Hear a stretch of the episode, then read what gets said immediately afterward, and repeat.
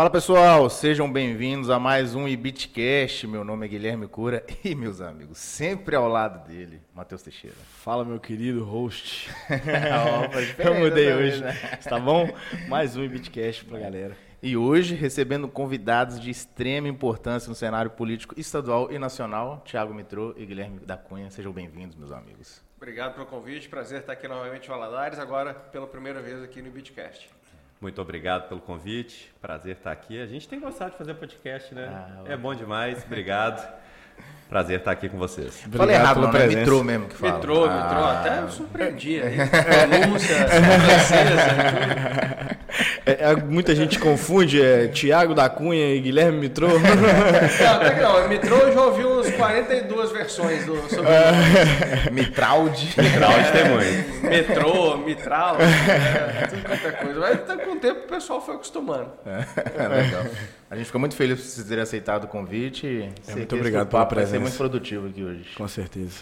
Antes da gente ir pro papo, vamos pro Paga Nós? Vamos para os patrocinadores, falando dela, da Sinergia. Se você está cansado de contas altas, aumentos repentinos e susto na hora de pagar a conta de luz, coloca o Sol para trabalhar para você. Tem um QR Code aí ao lado, então você pode escanear o QR Code. Você vai falar diretamente com a Sinergia, que vai dar toda a atenção para você fazer um, orçamento para você colocar o Sol para trabalhar com você, para você. E 2022 é o ano, então corre, certo?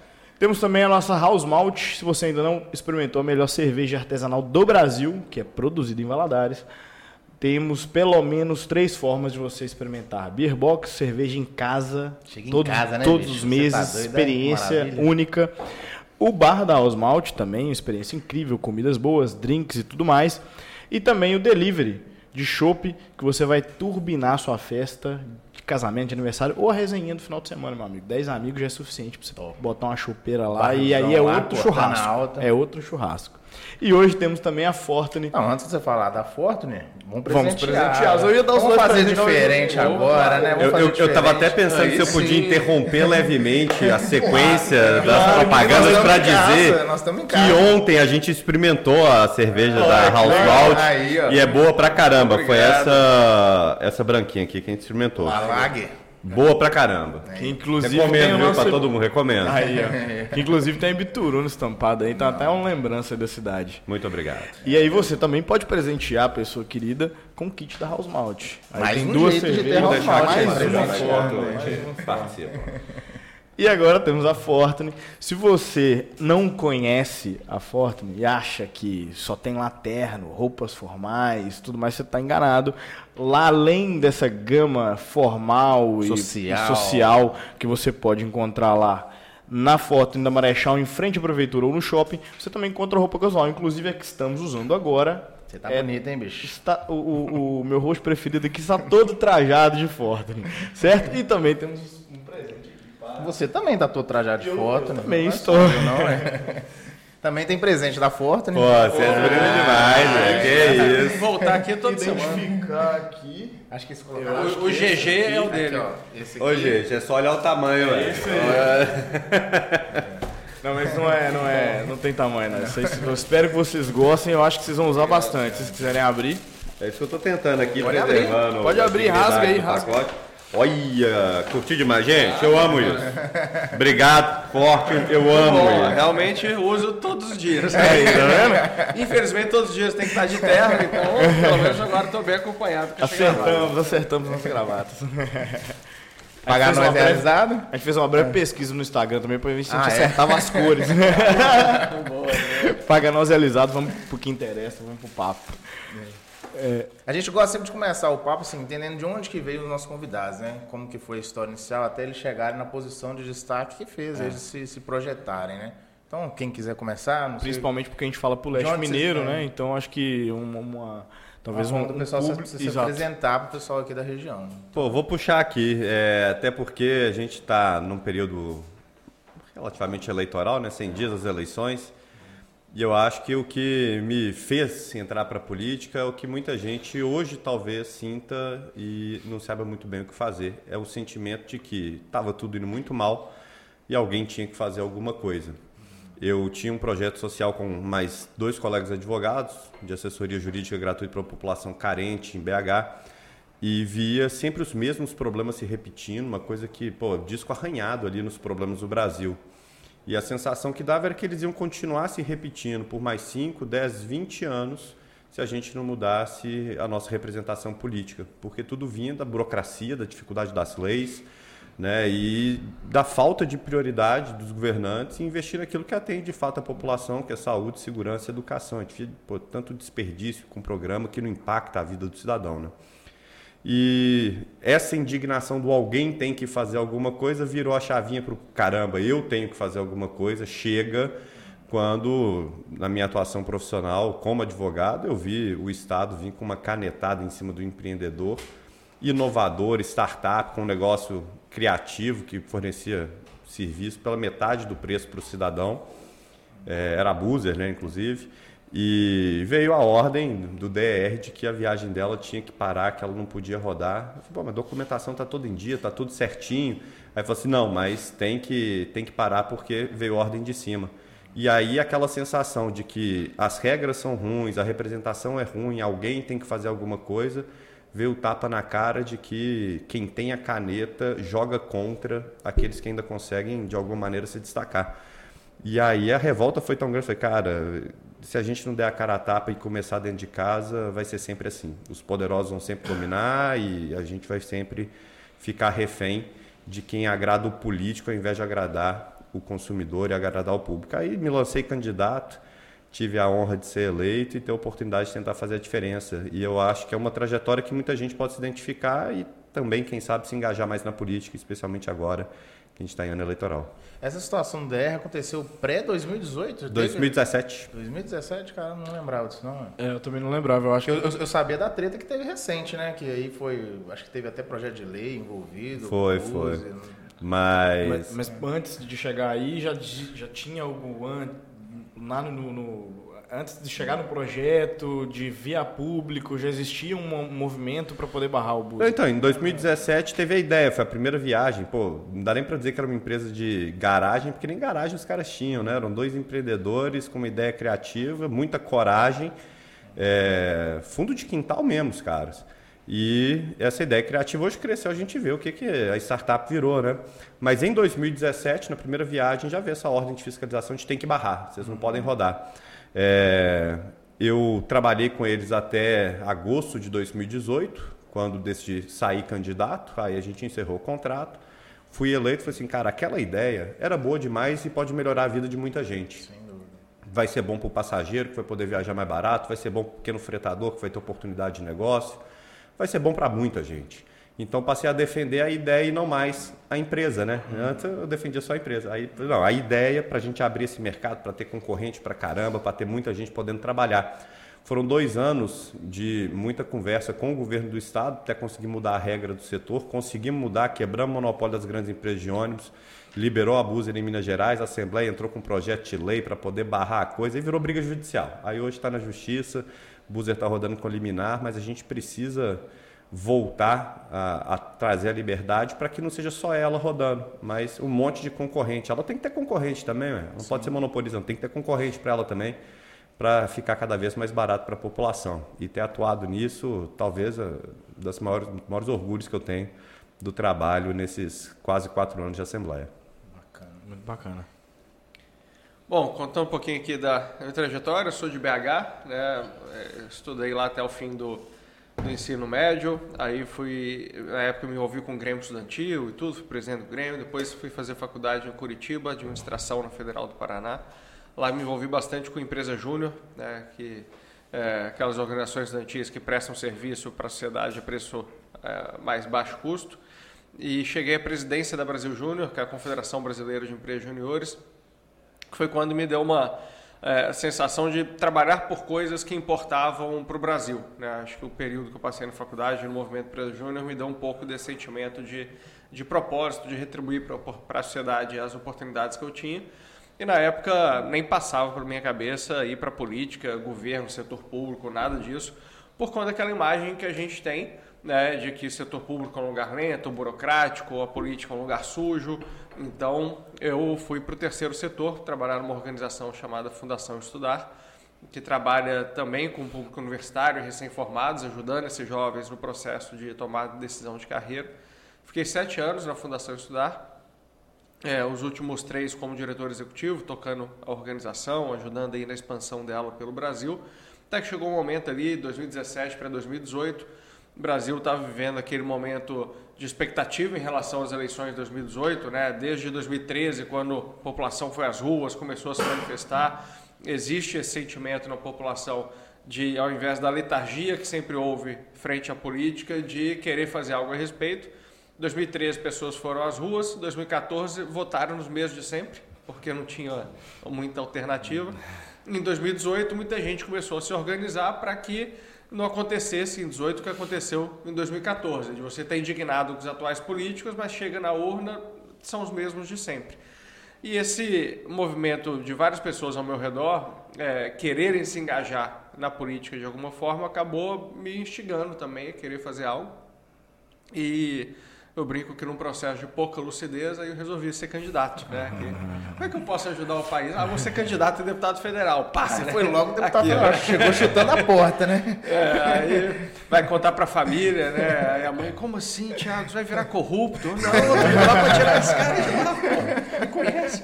É, então, é, é um processo difícil. As pessoas realmente têm essa aversão à política e, num primeiro momento, não entende que a única forma da gente mudar a política é, colocando gente que não vai fazer as coisas que os caras fazem. Então, é, acabei tomando essa decisão bem pouco óbvia, né, para muita gente. Eu não tinha nenhum envolvimento com política, né? Eu brinco, o máximo que eu tinha feito em relação à política era ter votado antes. Né? Então, não conhecia nenhum político, não tinha nenhum amigo na política, não conhecia ninguém do Novo, né? É, direito, assim. Eu, eu fui parar como candidato porque o Novo tem um processo seletivo que abre no site todos, toda eleição. Eu entrei no site, me inscrevi e aí. Ué, você não me pergunta agora, eu acho muito interessante assim, você não tinha isso dentro do seu ciclo e aí teve essa decisão e foi lá, se inscreveu e aí candidato, deputado federal. Exato. É, é, é um- é uma exceção, né? Acho que é um pouco assim. Sabe aquela história do não sabendo que era impossível, foi lá e fez? Foi lá e fez. É, é, se eu acho que eu- se, se eu tivesse conversado com as pessoas da política e tudo, É, perguntado e aí o que, que precisa para ser deputado federal e tudo, acho que eu não tinha me candidatado. Porque todo mundo ia falar, não, isso aí é impossível, não tem a menor chance. Quem te conhece, quem, aquela história, quem que você é, de onde você veio, quem que é seu pai, né? aí eu, filho de quem? Você é filho de quem? Não, até porque você já estava morando há muitos anos fora de Minas Gerais É, ainda, é, né? Eu fui fazer faculdade em Curitiba, depois fui trabalhar em São Paulo. É, mas, é, é, e aí, eu, obviamente, sou de BH, não ia me candidatar para outro estado, então voltei para BH um, 10 meses antes da eleição. Não, na reta É. final. E então foi assim, mas é, é muito, acho que o, o que me levou a querer me candidatar era muito do que levou a população também a buscar candidatos diferentes. Né? Então acho que isso juntou a- as duas coisas, né? Assim, eu, eu aparecendo como um perfil, assim como da Cunha, outros tantos, né? um perfil diferente e a vontade da população de não confiar mais naqueles que tinham decepcionado ela, né? E acabou dando certo e estou lá agora três anos e meio lá na, na Câmara, né, como deputado federal, atualmente como líder do Novo lá na Câmara também. Bacana. Eu acho que é é bacana, assim, vocês dois foram eleitos em 2018, né? E tu- os dois foi primeira vez se candidatando. Primeira, primeira eleição. Primeira Antes disso, eleição. só comissão de formatura. que eu ganhei também. Então você, você nunca perdeu uma Pô, eleição. 100% de aproveitamento. Ô, beleza. É, bom. Aí é muito bom. Eu, eu tenho 100% de aproveitamento em perder eleições. Eu perdi todas que eu tentei. DA, tudo que você pensar aí, eu já tentei, eu já perdi. Eu, eu fui eleito também presidente da minha comissão de formatura, só arrumei problema na minha vida. Mas eu, eu, eu acho muito interessante o novo, né? É, o movimento, como ele surgiu. É, eu período acho, de mudança, né? período de mudança, eu acho que é, esse, essa linha que a gente traça de 2013 até 2018 é, faz muito sentido quando você vai ver a narrativa por completo né, da, da política do cenário nacional. E eu, vocês têm muita cara de fundador do novo. Tem. Se vocês não tivessem falado, se vocês chegassem sentado, não, a gente fundou o Novo em Minas Gerais, eu ia acreditar acreditado. e eu, eu ia fazer justamente essa pergunta. Como é que foi o início do, do- do envolvimento de vocês no Novo? Eu acho que... O novo vou começa fazer, há poucos anos antes de 2018. Vou fazer né? essa pergunta pro Guilherme. Não, o novo surge como coleta de assinatura e o movimento ainda preparatório a virar um partido muitos anos antes. Mas o registro 2010 dele no 2011. TRE é no TSE é em 2015. Ah, entendi. Mas Então- ele se propaga para a população, vamos dizer assim. Não, ele virou um partido em 2015. Antes disso, ele era uma ideia, um embrião de partido que as pessoas estavam tentando formalizar, vencer a burocracia, né? O processo de fundação de um partido no, no Brasil é bem complicado. Você tem é, que coletar mais de um milhão de assinaturas, é, com um número mínimo dessas assinaturas em nove estados diferentes. Essas assinaturas são físicas, né? Então você manda para um cartório, o cartório tem que validar aquelas assinaturas todas. Aí você manda mil, valida 700, né? Coisa assim. Então foi um processo que levou cinco anos. É, e que é muito difícil, né? Tanto que o próprio Bolsonaro, com toda a máquina dele, não conseguiu fazer isso no Aliança- Aliança, Aliança pelo pelo Brasil, Brasil. né? É, 38. então o Novo fez esse processo de 2011 até 2015. 2015 conseguiu fazer o registro. Né? É, foram o, o- depois até teve outros partidos, mas na, na, na sessão que validou a formação do Novo foi a mesma sessão que validou a formação da Rede também, que era o partido da Marina Silva. Né? É, e aí, em 2015, validou, e aí a gente se qualificou para poder disputar as eleições municipais de 2016 e disputou em 2016 em cinco capitais: BH, Rio, São Paulo, Curitiba e Porto Alegre. É, conseguimos eleger vereadores em quatro delas, só Curitiba que não deu. Aqui em BH a gente elegeu o Matheus Simões. É, aí tivemos também Rio, São Paulo, Porto Alegre. Porto Alegre, inclusive, era um amigo meu. É, o Felipe Camozato, que foi amigo meu da época de empresa júnior, é um dos caras que me inspirou aí a, a entrar. Também a Janaína de São Paulo, também eu conhecia na época que eu morava lá, a gente fazia um projeto social juntos. É, e aí foi um pouco dessa sensação assim de gente normal começando a entrar na política para mim também. Né? A decisão de eu entrar, por mais que assim eu não tinha histórico nenhum na política, também teve um pouco disso de ver gente, é, não era gente que eu saía tomar chopp toda semana, mas que eu sabia quem era, era gente normal, né? Do cotidiano, É, né? Do cotidiano e tal, que nem eu, o Camozato, pô, fez de empresa júnior, fez administração faculdade e tudo, de repente virou vereador, né? Isso me deu a sensação de que, olha, a política também é um ambiente para gente como a gente. É, e, aliás, deveria ser cada vez mais um ambiente de gente como a gente, porque senão aquela turma que usufrui da política vai ficar lá para sempre, né? Então, enfim, aí o novo, essa foi a história. Em 2016, a primeira eleição municipal nessas cinco capitais, elegeu os quatro primeiros vereadores, e depois, em 2018, a primeira vez que disputou as eleições gerais. Lá, agora não lembro se foram 16 estados, 17 Nem estados, coisa assim. Mas elegeu oito deputados federais, se eu não me engano, 11 estaduais e o nosso governador. Não, inicialmente Minas. 12 estaduais. 12 estaduais e o nosso governador aqui em Minas Gerais, né? É, o meu envolvimento com o partido começou em 2016, né? Eu filiei assim que saiu o registro. Antes disso, eu acompanhei de longe, coleta de assinaturas, movimentação toda, mas saiu o registro, filiei.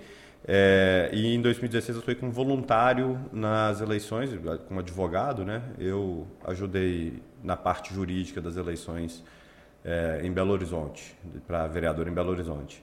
Ali que foi o primeiro envolvimento com o partido, mas longe da gente poder dizer que é fundador ou coisa parecida com isso. A gente é, jornada um grande, entusiasta né? da ideia que tem, um- ó, e temos um baita orgulho, viu, do partido e das ideias e da trajetória até aqui. É, tanto que a gente veste a camisa com muito gosto. Bacana. Agora tem a seguinte pergunta. A gente, beleza, até então a gente está falando da perspectiva de fora, né? Como é que vocês viram tudo antes, a vontade de fazer a mudança, é, a vontade de entrar para esse cenário político, fazer a mudança que a gente acredita.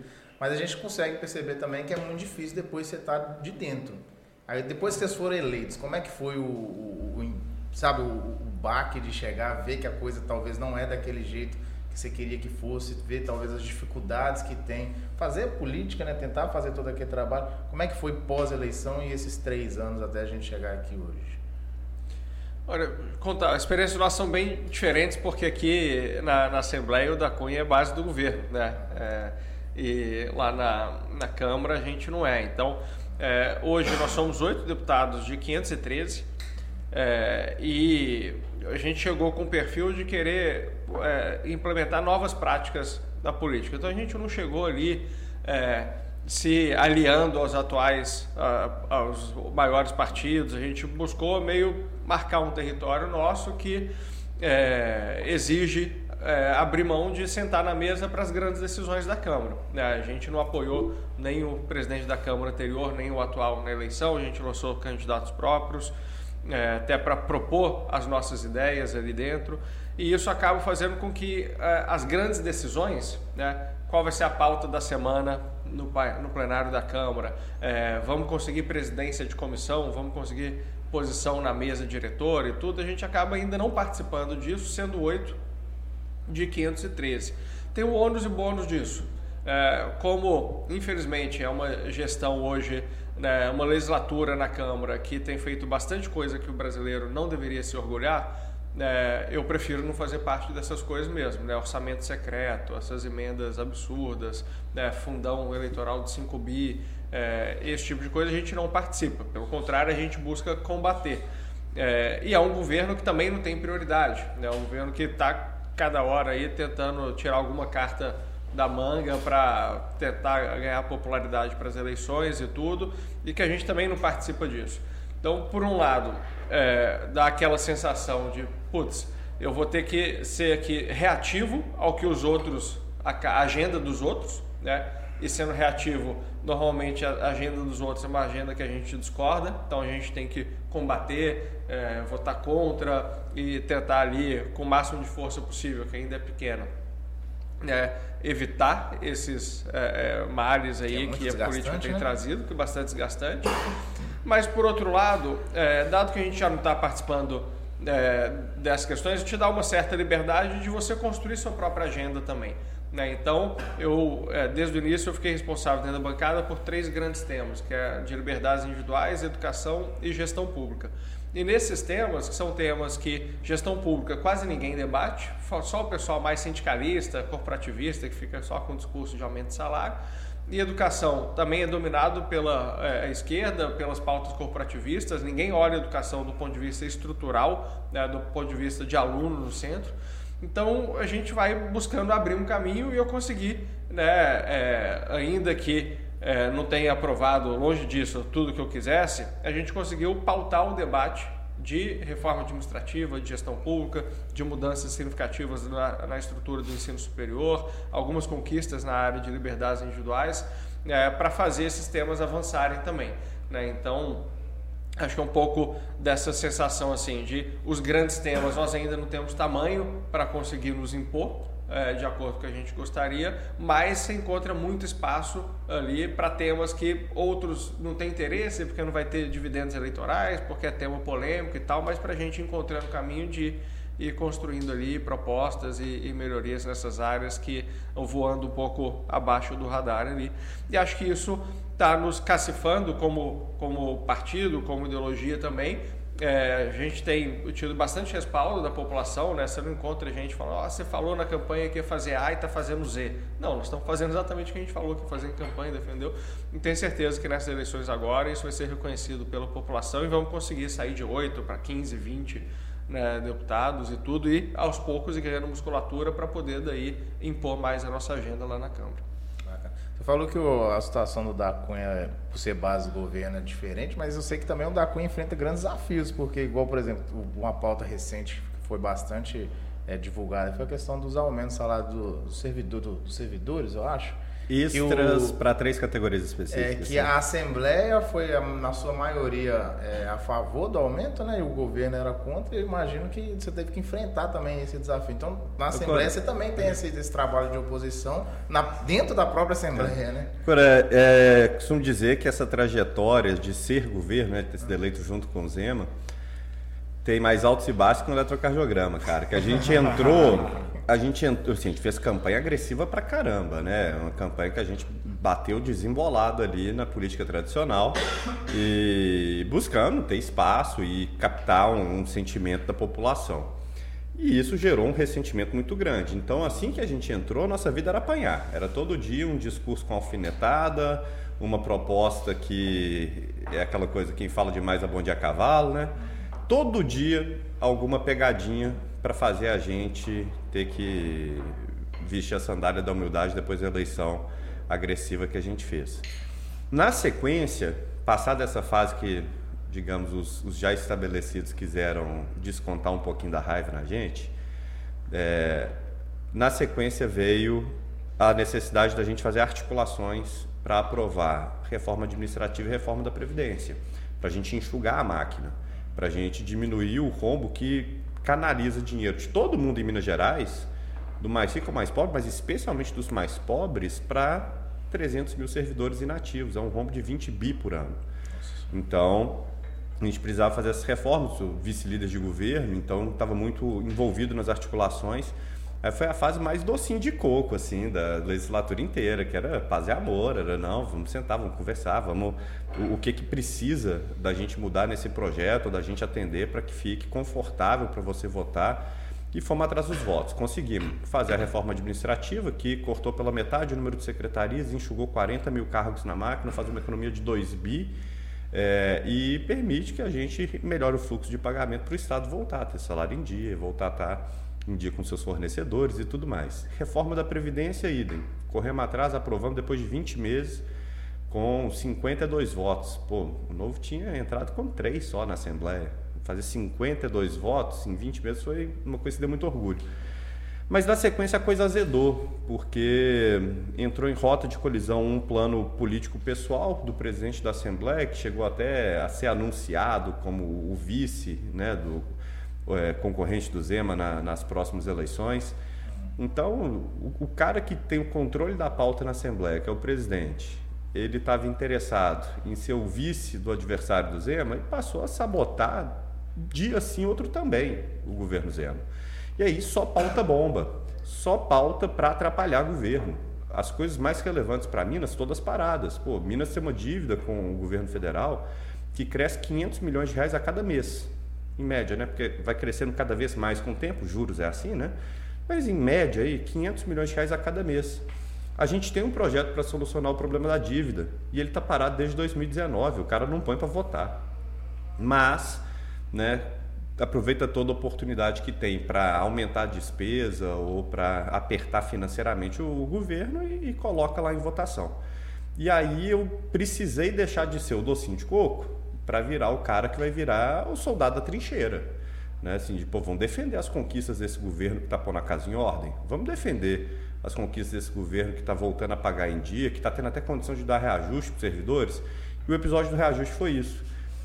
O governo propôs 10% de aumento para todos os servidores. Pô, era a inflação dos últimos 12 meses, é o que cabe no cofre, é o que tem jeito de fazer. Aí a Assembleia pega e fala: não, o governador não vai ficar com os louros de dar um aumento de 10% para todos os servidores. A gente precisa desgastar esse governador.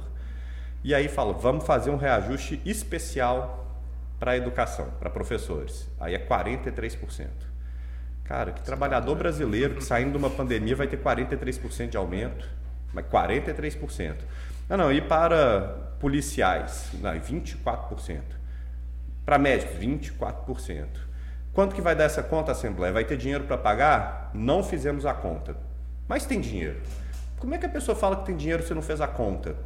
Então aí eu virei trincheira. Aí eu fui o cara que foi em todas as comissões falar que isso era um absurdo, que tinha que falar quanto que ia custar, que tinha que calcular, que tinha que saber de onde que sair o dinheiro, porque se não falasse de onde que ia sair, só tem um lugar que ele sempre sai, que é o bolso do cidadão, na forma de aumento de imposto, que a gente é contra aumentar imposto, especialmente para isso. E aí, pô, tome vaia lá no plenário, tome a chincade nas redes sociais, onda de hate, por aí vai. Então tem essas dificuldades, né? De ao mesmo tempo que a gente consegue realizar muita coisa bacana sendo o governo, tá aí a liberação do Buser foi uma delas, quebrar o monopólio do Detran na vistoria veicular é outra, fazer um esforço de desburocratização que simplificou a vida de 701 atividades diferentes do nosso estado também é muito bacana mas de vez em quando a gente tem que segurar o rojão do populismo.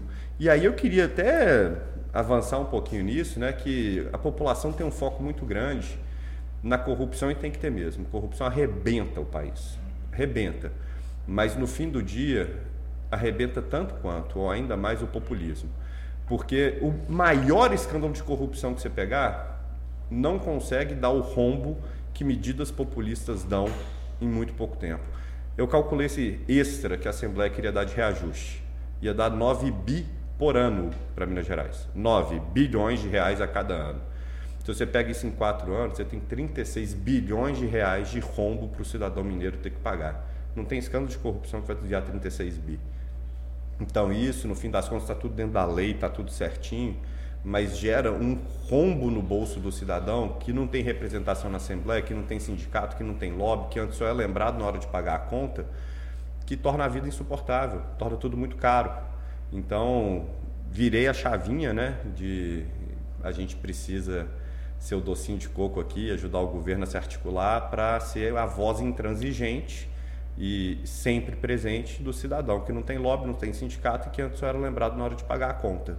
Esse virou meu dia a dia na Assembleia. É muito mais tentar barrar os ataques ao bolso do cidadão do que propriamente transformar Minas Gerais na Nova Zelândia, paraíso liberal, porque isso eu já concluí que a gente não vai conseguir agora.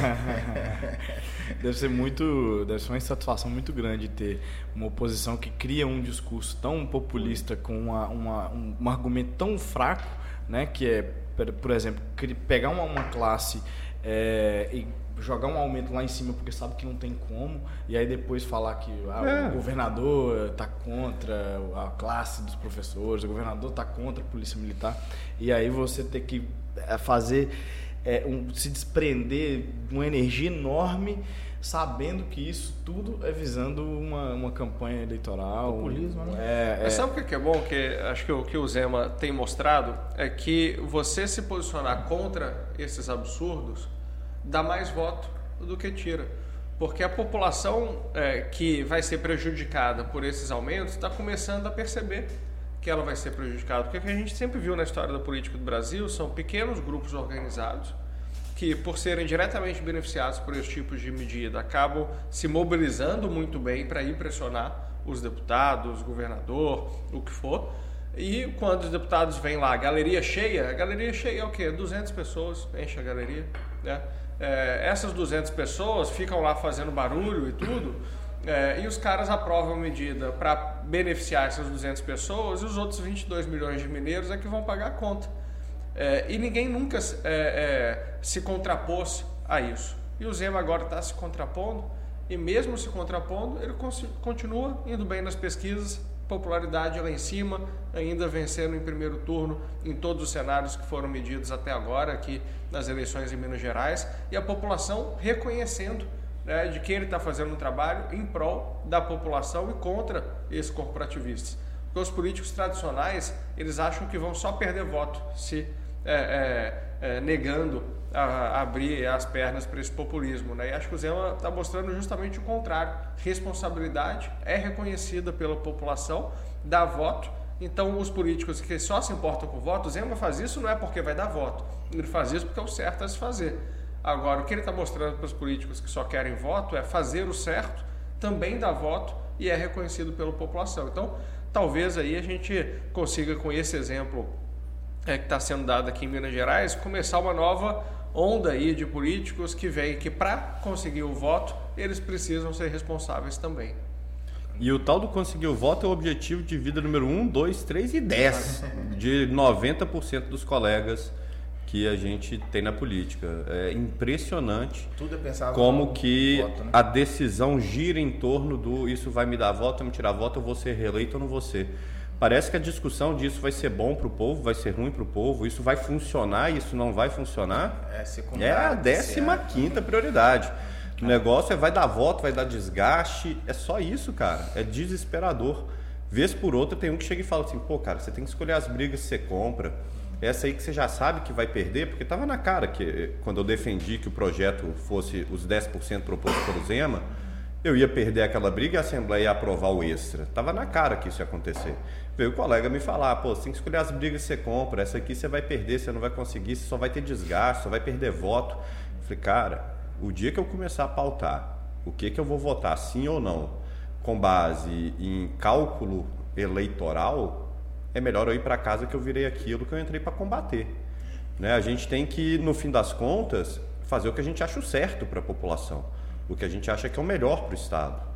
E não aquilo que vai ajudar a gente a continuar lá. Se, se o objetivo for só esse, cara, só continuar lá, a gente estava distribuindo emenda igual a geral aí, né? É. Ao invés de fazer. Se não, for, edital não ia ser eleição, faz, ia ser é. concurso, né? É. Um eleitoral para lá. Eu tô querendo levantar duas bolas aqui. Aproveitar. Por Porque ah, tudo que a gente falou aqui é um debate estadual, um debate nacional, né? Quer trazer um pouquinho mais para nossa região aqui. Acho que a nossa região, e aproveitar a oportunidade de vocês estarem aqui, porque é, é duas esferas, né? esfera estadual e esfera nacional, e a gente tem duas grandes dores aqui na nossa região que envolvem essas duas esferas, que é o nosso hospital regional, que mais de 10 anos aí nunca fica pronto, e a BR-381 também, que é, é a rodovia da morte, acho que é, não cabe aqui também ficar explicando muito. Mas eu queria entender, assim, dentro do que talvez não sejam as principais pautas de vocês no dia a dia, a gente vê que vocês têm outras prioridades, mas também é uma prioridade nossa essas duas pautas. Eu queria entender, porque a BR-381 é uma questão federal, a gente entende que o Estado talvez não consiga é, ter tanta gerência nela, e o hospital regional é uma pauta, é, como é que se fala? Concorrente, né? Que é tanto Isso. o estadual quanto o federal. Então eu queria levantar essas bolas para ver o que, que vocês vivem, o que, que pode, o que, que não dá, para a gente poder também, o povo que está assistindo ao nosso, nosso público, ver essa perspectiva de vocês que estão lá dentro vivenciando isso. Exatamente. Vamos lá, o hospital, né? Ele vai sair do papel, ele vai ser concluído. É, se não estou equivocado, a gente está com ele incluído no acordo da Vale. Preciso rememorar, eram sete hospitais regionais tem que rememorar se Sim. ele está aqui, mas eu tenho quase certeza que está. É, então vai sair do papel. Poderia ter saído antes? Sim, mas o presidente da Assembleia, nessa vibe de sabotar o Zema, sentou em cima do acordo da Vale durante quatro longos meses, atrasou tudo. Né? Então, hoje já poderia estar mais avançado esse processo. É, em relação a 381, em que pese ser federal, o Estado pode sugerir algumas medidas para nova concessão, porque foi, tentou fazer uma primeira concessão, ninguém se interessou, aí agora haverá uma segunda tentativa de concessão. O Estado pode sugerir medidas, e hoje mais cedo eu estive conversando com é, pessoas do empresariado da cidade que me passaram demandas específicas do que seria interessante incluir como obra numa nova concessão né, de alargamento de pista, de área de desaceleração para entroncamento ferroviário, né, rodo ferroviário. É, medidas que eu achei, cara, coisa de quem planeja mesmo. É interessante a gente vê como que a turma aqui está com um planejamento já de futuro e desenvolvimento industrial da cidade da região. E aí a gente pode levar isso lá para o secretário de infraestrutura passar para o governo federal. Mas o que a gente vê desses grandes projetos, no fim do dia, é que depende muito mais do Poder Executivo do que propriamente do deputado. E a gente vê muito deputado querer surfar quando a coisa acontece, assim, eu concluí o hospital. Fala, amigo, você concluiu o hospital coisa nenhuma, o governador está fazendo isso, né? Ele fala assim, mas eu falei para ele que precisava concluir o hospital. Eu falei, putz, que, tipo, assim, deixa, eu ver, deixa eu ver se eu entendi. A gente tem internet, a gente tem. Se, se, é, a, a Secretaria de Saúde tem é, órgãos aqui na região, a gente tem toda uma gama de prefeitos, toda a população, mas pô, se não fosse aquele herói que foi lá e falou com o governador que precisava, a coisa não tinha saído do papel. Então, nesse caso, é, é bom calçar a sandália da humildade e saber, não, está no plano do governador, a coisa vai acontecer. A gente, a gente brinca aqui, eu não vou, claro que eu não vou falar qual é o cidadão, mas a gente brinca aqui com um, um deputado que a chuva cai e ele coloca uma faixa. A chuva foi ele que pediu pra cair. Pô, mas caiu uma aí que eu acho que ele não pode achar, não, né, bicho? Que, que é isso, cara? Eu acho que em relação a essas questões de, de infraestrutura é, e, e é, novos equipamentos como o hospital regional e tudo, é sempre importante ter duas coisas que é o nosso padrão de atuação, que é o que permite que isso aconteça. O primeiro, saneamento das contas públicas. É, o Brasil hoje está entrando no oitavo ano seguido de déficit das contas públicas. Né? É, onde a gente gasta mais do que arrecada. Aqui o governo de Minas, né, pela primeira vez teve um superávit. Foi ano passado, foi o primeiro no, superávit que a gente ano passado, depois de bastante tempo, mas ainda muito insuficiente para poder, obviamente, quitar as dívidas antigas. Então, a primeira coisa para beneficiar é, qualquer, conseguir investir em qualquer estrada, construir qualquer novo equipamento de saúde e, e tudo mais, é você ter dinheiro para isso, né? É, e você só vai ter dinheiro quando você arrecada mais do que você gasta. E para isso a gente bate na tecla todos os dias de reformas importantes, como reformas que vão reduzir o custo do Estado. Dois tipos de reforma, né? uma é mexe no gasto, outra você mexe na receita. As reformas que mexem no gasto, a reforma administrativa, a reforma da Previdência, privatizações, a reforma que mexe na receita, são aquelas que geram produtividade para o país. Né? Reforma tributária, né? reforma trabalhista, esses são todos os pontos que a gente defende né? para que essa balança né, consiga ser equalizada. Enquanto a gente não mexer nas questões estruturais do Brasil, sempre vai ficar fazendo remendo. Né? E temos que lembrar, obviamente, aqui para a população de Valadares, a 381 é a pior rodovia que existe. Agora, para o pessoal de Salinas, é a rodovia que liga Salinas a Montes Claros. Para o pessoal do Triângulo Mineiro, é a que está lá, esses dias está falando com o Falcão, prefeito de Patos de Minas, falando aqui essa rodovia da morte e tudo. Para BH é o anel rodoviário. O anel rodoviário, essa semana passada, matou mais três ou quatro né, em acidentes. Três pessoas, no, em acidente que teve lá no, no anel rodoviário. Então, infelizmente essa situação não é exclusividade aqui. Claro que o caso da 381 é realmente inacreditável, né? uma rodovia dessa está tanto tempo no estado que ela está, mas infelizmente é, é, generalizado em Minas e no Brasil má conservação ali de, de rodovias. Então, acho que tem um primeiro pacote de ações que a gente toma, que é dar condições para que o Estado tenha capacidade de investir é, realmente em infraestrutura. E o segundo ponto que a gente briga bastante é fim de favorecimento político. Né? Porque o que acaba acontecendo também, para mim, o Estado, o governo tem lá X milhões, bilhões para investir em rodovias. Tem que ser feita uma análise de qual é hoje o tráfego nessa rodovia, qual é o índice de acidentes que tem aqui, né? se a gente, qual é o custo da obra, e aí cada bilhão, milhão que foi investido, o que, que isso vai significar né, em mais segurança, em redução de acidentes, minimização de mortes e por aí vai. E aí aquela que está em pior estado, tem que ser prioridade número um, depois a segunda e por aí vai. O que acaba acontecendo hoje no Brasil é, não só em rodovias, mas em tudo quanto é esfera, é o ganha mais quem grita mais. Né? Vai lá um, um, um deputado que está na 52 segunda posição, faz tanta pressão e tudo, faz negociata e tudo, que fura a fila e vai para primeiro lugar. Né? Enquanto aquela primeira rodovia, que é realmente a pior do Brasil, não tem ninguém para defender aquilo e vai ficando em segundo plano. Então a gente defende as questões de priorização de critérios técnicos.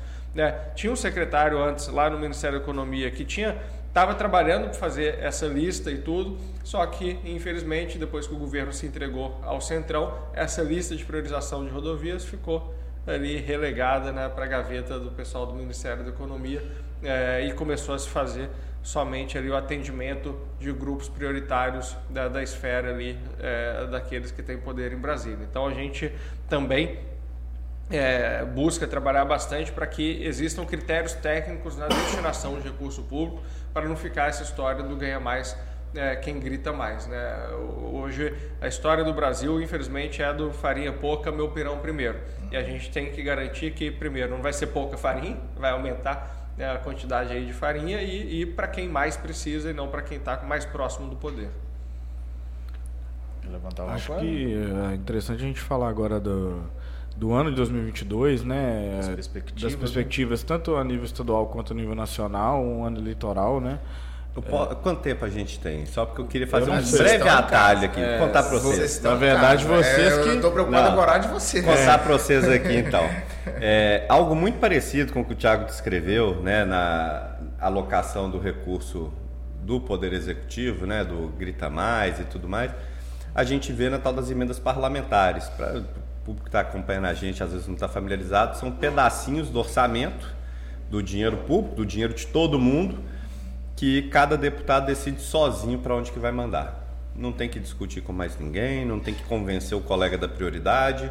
Ele vai dar a canetada como se fosse o dono do dinheiro, e um dinheiro que é né? público. Né? Não, um dinheiro que é público, hum. né?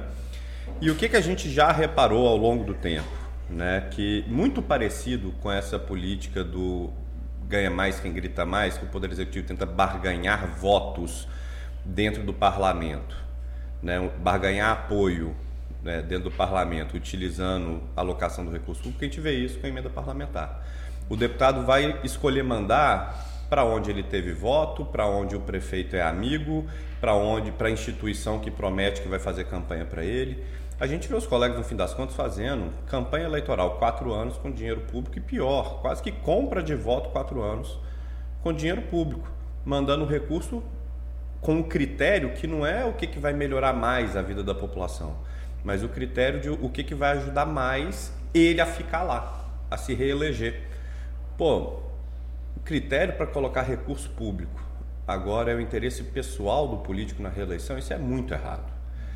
E aí a gente decidiu fazer diferente, Thiago e eu. A gente falou, cara, isso devia acabar. Não sendo possível acabar, a gente precisa mudar e mostrar que é possível fazer diferente. Ao invés da gente ficar fazendo barganha eleitoral com esse recurso, ao invés de depois ficar falando lá para a cidade, ah, o, o deputado fulano apoia a cidade, ele mandou X milhões de recursos para cá. E ao mesmo Coloca tempo, uns outdoors na cidade, não sei se você já viu. e ao mesmo tempo o cara tá votando tudo que arrebenta as contas públicas e que vai fazer com que fique cada vez menos farinha para cada vez mais pirão necessário aí, né? Só um parênteses, sabe? O cara bota um outdoor na cidade, mandei 20 milhões para Valadares. Aí vota a favor de um aumento que coloca 9 bi por ano nas contas da população mineira. É isso. né? Ou seja, tá lá votando para arrebentar as contas públicas, mas é aliado, né? a gente vê isso em todos, todas as regiões do estado que a gente passa. E a população ainda pergunta, mas o que que você vai fazer pela nossa cidade? Significando, quanto dinheiro você vai mandar para cá? Falo, cara, eu, eu tô combatendo o populismo, vai sobrar mais dinheiro para tudo, né? Mas parece que a turma quer saber quanto de dinheiro vai mandar para lá. E a gente faz diferente, a gente abre um edital público de projetos que qualquer prefeitura, organização social, é, escolas, hospitais podem concorrer. Eles enviam o projeto falando que problema que eles querem resolver nas áreas de saúde, segurança, educação e saneamento básico. Quanto vai custar? Qual é a técnica para a gente saber se a ideia é boa?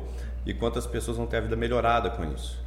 Esses projetos são avaliados depois por especialistas de cada uma dessas quatro áreas, que vão olhar a viabilidade, vão olhar o custo-benefício, vão olhar a necessidade, os indicadores sociais da região, vão fazer entrevista e sabatina com os proponentes dos projetos para ver se a turma entende mesmo do negócio, se você não fez um copia e cola do Google.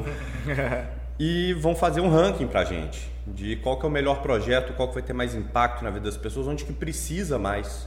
E a gente segue esse ranking.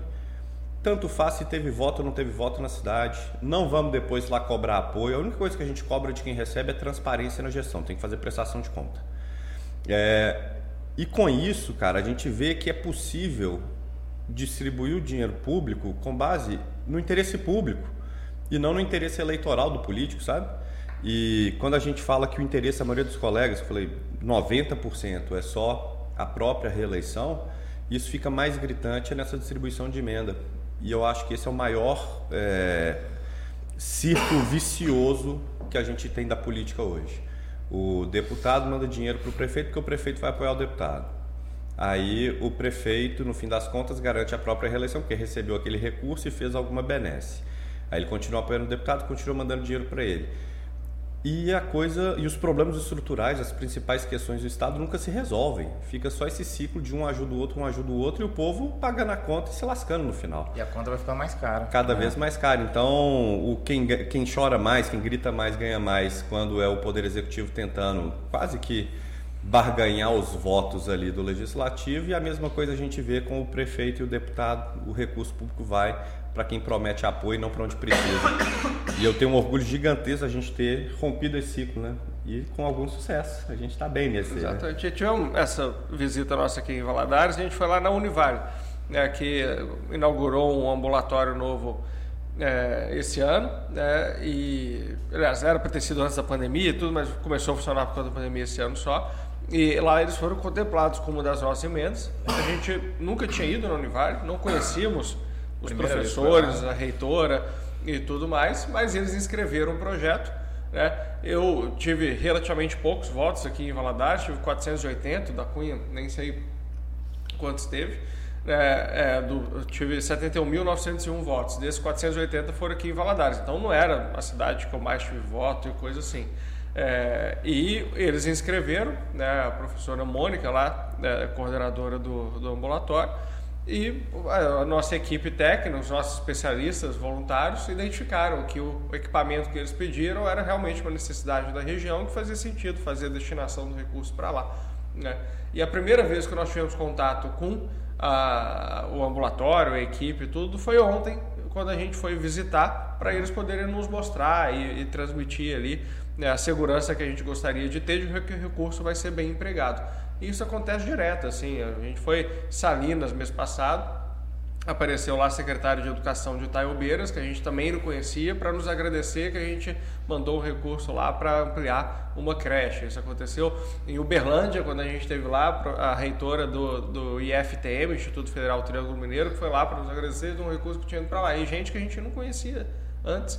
Né, que, assim, isso são é, três, quatro casos de quantos projetos a gente aprovou agora? Mais de 100. A gente é. já tem nas três edições, agora a gente finalizando a quarta, já foram próximo a 200 projetos aprovados. Próximo a 200 projetos. A gente recebeu quase 10 mil projetos de quase 700 municípios de Minas, de todas as regiões, né? E desses, cerca aí um pouco menos de 200 foram aprovados e que estão nos trâmites, alguns já receberam recurso, outros trâmites burocráticos para isso, mas onde a gente é, não tem nenhum interesse político naquilo, simplesmente a questão é, de fazer a destinação do recurso para onde mais precisa. Né? Infelizmente, tem outros deputados hoje, tanto do Novo quanto de outros partidos, que estão replicando esse modelo. Nosso intuito é que quanto mais usarem, melhor.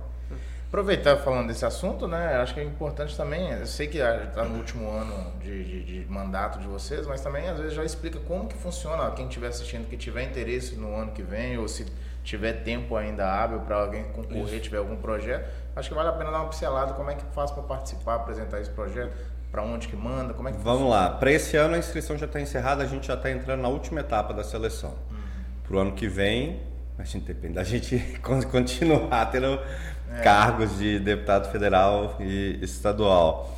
Mas a gente acredita que a ideia vai colar e mais gente vai fazer, ainda que não seja a gente. Mas vamos lá. É pelo site libertaminas.com.br. Né?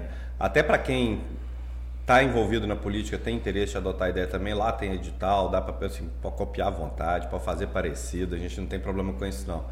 Mas é libertaminas.com.br, ali tem todas as informações do edital, tem quem já foi contemplado no passado, tem os números gerais do, do projeto do, do programa. Tem outras iniciativas que a gente tem em conjunto também, como o voluntariado, que são os embaixadores Liberta Minas, prefeitos e vereadores parceiros e algumas iniciativas que a gente tem específicas de desburocratização estão alocadas lá também. Mas é um site bom de acompanhar porque é por ali que a gente divulga o edital quando ele sai e também o edital para o voluntariado, porque o voluntário não é só chegar, eu quero ser. A gente faz seleção, faz um filtro, faz treinamento, que é para ajudar a pessoa a ter uma participação política local mais ativa, mais eficiente. E a gente já observa isso acontecendo na prática, são 109 voluntários em 69 cidades diferentes e ao longo dos anos que já passaram pelo programa, mais de 200 pessoas e tudo gente boa, viu? Tem aqui na cidade. Vários aqui de Valadares, né? Aqui, vamos falar da perspectiva 2022 ou como é que tá o horário? Vamos lá. Vamos lá, vamos lá. Então, Bora. Puxa a pergunta, você podia falar aquela hora. Não, é, é uma pergunta mais geral, assim, eu quero saber de vocês o que vocês é, esperam em 2022, né, a nível nacional, a nível estadual, é, das eleições, esse cenário é, tão polarizado que a gente está vivendo hoje, e até no Estado também, né, que não estava antes, mas agora já começou a ficar. É... Falar até papagaio fala. Né? É, é. e aí eu quero saber de vocês aí. Vamos começar falando um pouquinho né, do que eu vejo da, das eleições é, para a presidência, né? É, é, engraçado, mas a gente tem muita semelhança com o que está acontecendo esse ano na eleição para a presidência do que aconteceu aqui em Minas na eleição de governador em 2018. Acabou com o café de você né, aqui, ó. Daqui a pouco ele abre a cerveja para compensar. Mal, hein?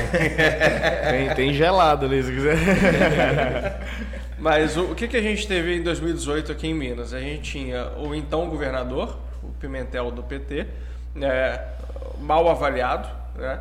É, mas com uma base firme lá junto com ele, concorrendo contra o ex-governador, Anastasia, que na época estava no PSDB, que muito mais eu acho pelo PSDB e pela é, questão toda do Aécio e tal, também era altamente rejeitado por boa parte da população.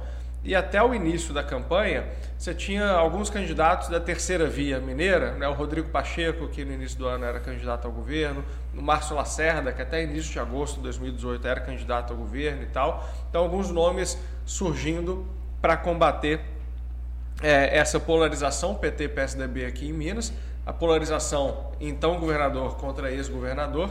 É, e o que aconteceu é que os nomes da terceira via em Minas foram ficando pelo caminho. Né? O Rodrigo Pacheco saiu para concorrer ao Senado, o Márcio Lacerda tomou um puxado de tapete do partido dele. É, e a gente começou a eleição em 2018 com a população acreditando que ia ter que votar em um dos dois que eram altamente rejeitados, mas que eles iam topavam votar porque não queriam o outro. Esse é um cenário muito parecido que está acontecendo no Brasil esse ano.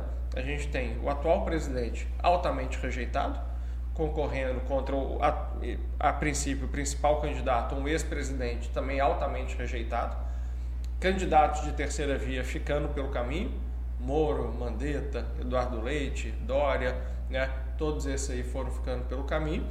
E estamos começando uma eleição onde as pessoas acham que só tem essas duas opções, muitos dizendo que vão votar no Bolsonaro porque não querem o Lula, mas to... assim, você tem aqueles que são bolsonaristas convictos? Tem, mas você tem muito mais falando, putz, não queria ter que votar nesse cara, mas para não ter o Lula eu topo votar no Bolsonaro. E vice-versa para o Lula, puta, não queria votar no Lula, mas para não ter o Bolsonaro eu topo votar no Lula.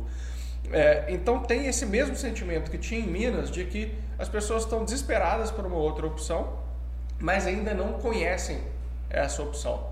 Quando que foram conhecer Romeu Zema em 2018? Há cinco dias da eleição, quando pela primeira vez ele participou de um debate, que foi o debate da Globo, que tinha os dois principais candidatos lá. Aliás, acho que o Pimentel não foi né, é, no, no debate, foi o, todos os outros, né, o Pimentel não foi. É, e o pessoal viu o Zema e falou: Uai, tem essa opção aqui que eu não sabia. E aí todo mundo que estava votando no Pimentel porque não queria o PSDB e que estava votando no PSDB porque não queria mais o Pimentel, migrou para o Zema. Né? É, quase todo mundo, né? Até no segundo turno, a Anastasia teve menos voto do que no primeiro. Porque esse processo de mudança do voto ainda estava continuou acontecendo. Né? É, e eu acho que a gente tem a oportunidade de fazer isso esse ano de novo. Né? O novo tem o pré-candidato, que é o Felipe Dávila, né? que, cara, quando você olha o currículo, quando você olha o nível de conhecimento, quando você olha a postura e tudo, é sem dúvida nenhuma o melhor para candidato. As propostas também, né? Ele está discutindo proposta. Exato. É o único que eu vejo discutindo proposta. Exato. É, e, e, eu é, acredito que tem espaço né, para que aconteça no Brasil o que aconteceu em Minas Gerais em 2018. Obviamente, você fazer uma mudança dessa em nível nacional não é a mesma coisa do que num nível estadual, mas poxa a gente não é um estado pequeno, o segundo maior colégio eleitoral do Brasil. Né? Mas, por outro lado, a gente vai ter 45 dias e não 5. Porque agora o novo, ao contrário do que aconteceu em 2018, vai participar dos debates da campanha desde o início. Porque o que determina se você vai ter é, participação ou não é o número de deputados que você tem. E hoje a gente já tem deputados suficientes para estar em todos os debates. Né? Então, nós estamos trabalhando para oferecer à população essa alternativa e tenho certeza que aqueles que é, é, se derem ao trabalho de conhecer uma outra alternativa é, tendem aí a apoiar é, essa ideia nova nossa. E essa participação mineira na, na eleição é muito importante, né? Porque um, nenhum presidente foi eleito perdendo aqui, né? Exatamente. Então exatamente. aqui é um papel fundamental de Minas nesse processo todo. É a balança aí do, é. do Brasil, né? Então nós estamos trabalhando para isso. É, isso no cenário da corrida para o executivo. E na questão do legislativo, é, aí acho que já tem um cenário muito mais favorável, né? como eu falei, hoje nós somos oito deputados federais, dois aqui de Minas, né? e a gente, a meu ver, consegue é, um cenário realista dobrar essa bancada. Né? É, eu não sou candidato à reeleição, estou né? agora abrindo espaço, Guilherme da Cunha vai vir para a federal, é, temos outros excelentes candidatos na chapa do Novo aqui em Minas e no Brasil todo também. Né? Então, aqui em Minas, acho que seguramente a gente consegue fazer uns quatro ou cinco deputados federais, com toda a força que o partido tem mostrado, a seriedade do nosso trabalho, a força do nosso governador. Né? Em outros estados, esse cenário está se replicando também. É, então, a gente acho que vai chegar muito mais forte do que a gente estava nas eleições de 2018 para as eleições legislativas e vai conseguir fazer com que aquele time pequeno nosso atual né, consiga aí estar tá, é, mais numeroso na próxima legislatura e consiga incomodar mais a turma de sempre por lá. É, e aqui no estado eu prevejo aí a gente tendo Romeu Zema reeleito no primeiro turno. É, ele está com uma popularidade já em alta e algumas boas realizações ainda da gestão dele na cara do gol para acontecer. Então, o programa talvez mais visível de obras nas nossas rodovias que estão realmente precisando é, de, de manutenção. Ele já está em execução e está em execução porque pô, ele conseguiu pôr a casa em ordem e sobrou dinheiro, que o Thiago falou o tempo inteiro aqui, fazer obra de infraestrutura, rodovia, hospital, você precisa ter dinheiro no caixa. Ele passou basicamente três anos pagando dívida deixada pelo governo anterior, colocando a casiota, colocando o salário em dia, colocando pagamento de fornecedores em dia. O fornecedor é muito esquecido nessa história, né? Mas fornecedor de medicamento estava sem receber, estava faltando medicamento em hospital, em posto de saúde, nas farmácias populares, porque não estava pagando. Ele colocou tudo isso em dia, tá, o serviço público está rodando bem. É, e a gente avalia que, mais do que propriamente a relação com o funcionalismo público na forma do salário e tudo mais, pô, o cara atraiu mais de 230 bilhões de reais em investimento para Minas Gerais. Esse investimento vira emprego, esse investimento vira renda, vira desenvolvimento e melhora a vida das pessoas. Então, a gente tem a confiança que isso tudo vai se refletir na urna e Romeu vai ser reeleito no primeiro turno. E eu acho que vai ajudar a turbinar uma, um aumento da bancada mineira, bancada, não, da bancada do novo na Assembleia Mineira, que já seria de crescimento natural simplesmente pela força dos números. A gente conseguiu eleger três deputados estaduais em 2018, concorrendo com só 23 candidatos de mais de 100 possíveis. Eram possíveis lançar, sei lá, 110 candidatos, se eu não estou equivocado, 112. O Novo lançou 23, então era menos gente para juntar voto, né? E elegeu três. Agora a gente vai ter uma chapa muito possivelmente com 78 candidatos, assim como todos os demais partidos. A gente não vai estar tá jogando, é, participando dessa corrida com um time menor que o dos outros. E eu acredito que a gente consiga é, fazer ali seis deputados estaduais e já gerar uma base é, de apoio de partida para o nosso governador com muito mais poder de ação. Mais até do que o simples número, o número mágico na Assembleia são cinco abaixo de cinco deputados, você não forma uma bancada, você tem que se aliar a outros partidos dentro de um bloco para poder é, ter espaço nas comissões, poder requerer é, destaques em plenário e tudo mais. Com cinco, você já é uma bancada autônoma e, como bancada, pode tomar essas decisões com muito mais liberdade. E como eu senti falta nessa última semana do poder de destacar a votação destacar é falar assim: esse projeto inteiro vai ser votado, mas esse artigo aqui eu quero que seja votado separadamente, porque muitas vezes acontece. Aliás, o tempo inteiro acontece. O pessoal coloca uma pegadinha dentro do projeto, quando ele já está na cara do gol, na véspera da votação, meio para você ter que engolir é, o remédio no meio da comida, ou o veneno no meio da comida. É, aconteceu essa semana num projeto que tratava de cartórios, um projeto do Tribunal de Justiça, um bom projeto na cara do gol, na semana da votação, colocaram lá uma autorização para que juízes e desembargadores possam aumentar o próprio salário. Foi votado junto com todo o projeto. Pô, batalhei pra caramba. Falei assim, enquanto estiver dentro do projeto, eu vou batalhar para que ele seja derrubado. O projeto inteiro. Ainda que o projeto seja bom, mas o projeto inteiro. Só que quando você luta contra o projeto inteiro, quem quer as outras partes dele, fala assim, não, essa outra parte aqui é importante, a gente precisa aprovar. Eu falo, pô, mas e essa autorização imoral para que o cara possa aumentar o próprio salário? Ah, vai ser o ônus que a gente vai ter que pagar para poder ter essa outra parte que é boa. Se o novo tivesse cinco deputados, a gente ia ser uma bancada, eu falo assim, tudo bem. O artigo 10 aqui a gente vai votar separado. Vamos votar o resto que é bom, isso aqui a gente vota separado. Eu tenho certeza que a gente ia ter muito mais chance de barrar esse absurdo se tivesse essa liberdade. Outros partidos poderiam ter feito esse destaque? Podiam.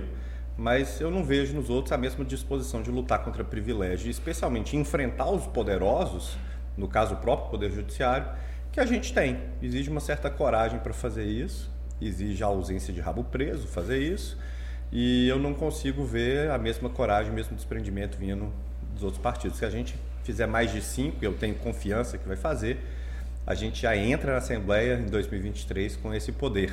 Né? Não vou estar lá para ver, não vou ser é, candidato à reeleição, como o Thiago antecipou aqui, eu sou pré-candidato a deputado federal, a ideia é dar sequência no trabalho dele lá em Brasília e também uma coisa que eu constatei na Assembleia nesse tempo é que as coisas que o Estado pode fazer são muito limitadas. As reformas que o Brasil mais precisa são em Brasília. É lá que a reforma tributária e é o que vai tornar o Brasil capaz de se desenvolver muito mais rapidamente. É lá que está a reforma administrativa para a gente dar eficiência no serviço público e combater privilégio de vez. É lá que está a reforma política para a gente acabar com esse toma lá da cá tóxico, especialmente na maneira como os partidos montam chapas, na maneira como é, o eleito se relaciona com o eleitor. Então, tudo isso a gente tem que fazer lá em Brasília. E aí caiu ali a ficha de que, se por um lado entrar para a política foi a ideia de parar de enxugar gelo e consertar os problemas de dentro, é, aqui a gente está só enxugando gelo enquanto Brasília estiver com regras que não são nada positivas. Alguém tem que dar sequência no trabalho dele lá, porque melhor deputado do Brasil, e ele foi por três vezes melhor deputado do Brasil no ranking dos políticos, vai fazer falta no nosso Congresso. Bom demais. Vamos caminhar para o nosso recado final. Recado né? final. Primeiramente, a gente agradece. É. A, você, você quer falar Pode falar, pode falar. Primeiramente, a gente agradece a presença de vocês aqui, por ter né, desprendido o tempo da agenda de vocês para é, falar com o nosso público, falar para o Leste Mineiro principalmente. E a gente é, deixa aberto aí para vocês darem um recado final para os mineiros que estão assistindo. Deixa rede social, rede social como é que, acha que acompanha. vocês, como é que acompanha. Fala o show de vocês agora aqui com o nosso público. Vamos lá, então para todo mundo que acompanhou a gente até aqui, muito obrigado pela audiência, obrigado Teixeira e Moura, que eu tinha que chamar ele. Não, tinha que chamar ele de Moura? por favor. Era assim? Por favor, obrigado. Pronto, tá feito. Ó, caixinha tá marcada. obrigado, Teixeira. Obrigado, Coro. Obrigado também para todo o time, equipe técnica que está aqui atrás pelo convite. É um prazer poder participar desse bate-papo, bate-papo bom, inteligente. E para quem quiser dar sequência, acompanhar o trabalho, encher a gente de crítica, sugestão, de informação sobre a região, peço que acompanhe na rede social, no Instagram, no Facebook, arroba guilhermedacunha.novo. Quem quiser acompanhar um pouco mais de perto o trabalho, guilhermedacunha.com.br, lá tem um relatório de mandato bacana. Dá para baixar, dá para mandar para todos os amigos, fica a dica. e para quem quiser acompanhar o trabalho conjunto que a gente faz, Thiago e eu, libertaminas.com.br. É link pra caramba, né? Mas a dica é vai no guilhermedacunha.com.br que fica ser um fácil. trabalho pro Pedrão que vai deixar tudo na descrição. Ah, facilita a vida. Pedrão é meu herói. É, facilita a vida da galera e a Aposto que nossa ele vai também. fazer isso só porque eu chamei ele de Moura aqui. Tá todo mundo feliz e satisfeito aqui, né? Desgrama. Bom, pessoal, só agradecer aqui também, Teixeira, Coura. né? eu fiquei com crédito. É, pelo convite, sempre muito bom estar aqui novamente Valadares, podendo conhecer aqui o trabalho de vocês também, participar do podcast. É, quem quiser seguir nas redes sociais, Instagram, Twitter, Facebook, é, Thiago Mitro, Thiago CH. Mitro escreve do jeito que o Pedrão vai colocar aqui em algum lugar para vocês. no título aqui. É, e, enfim, fiquem à vontade para mandar sugestões, é, comentários, é, dicas aí, o que vocês quiserem a respeito do nosso trabalho lá em Brasília. Sempre um prazer aí interagir com a turma que nos segue nas redes sociais. É isso. Muito bom. A gente ficou muito feliz, né? Por Muito feliz pela vindo. presença, mais uma vez. E, E muito obrigado por vocês terem assistido até aqui. Se você assistiu até aqui, por favor, deixe o seu comentário. Faz tudo que a gente sempre pede, por favor. Né? Assina o... Se inscreve, assina. Se inscreve, ativa o sininho, deixa o comentário. Bate uma palma aí no comentário, pelo menos, para dar uma engajada. e é isso. Esse foi mais um Bitcast produzido pela P9 Marketing. Um Até a abraço. próxima.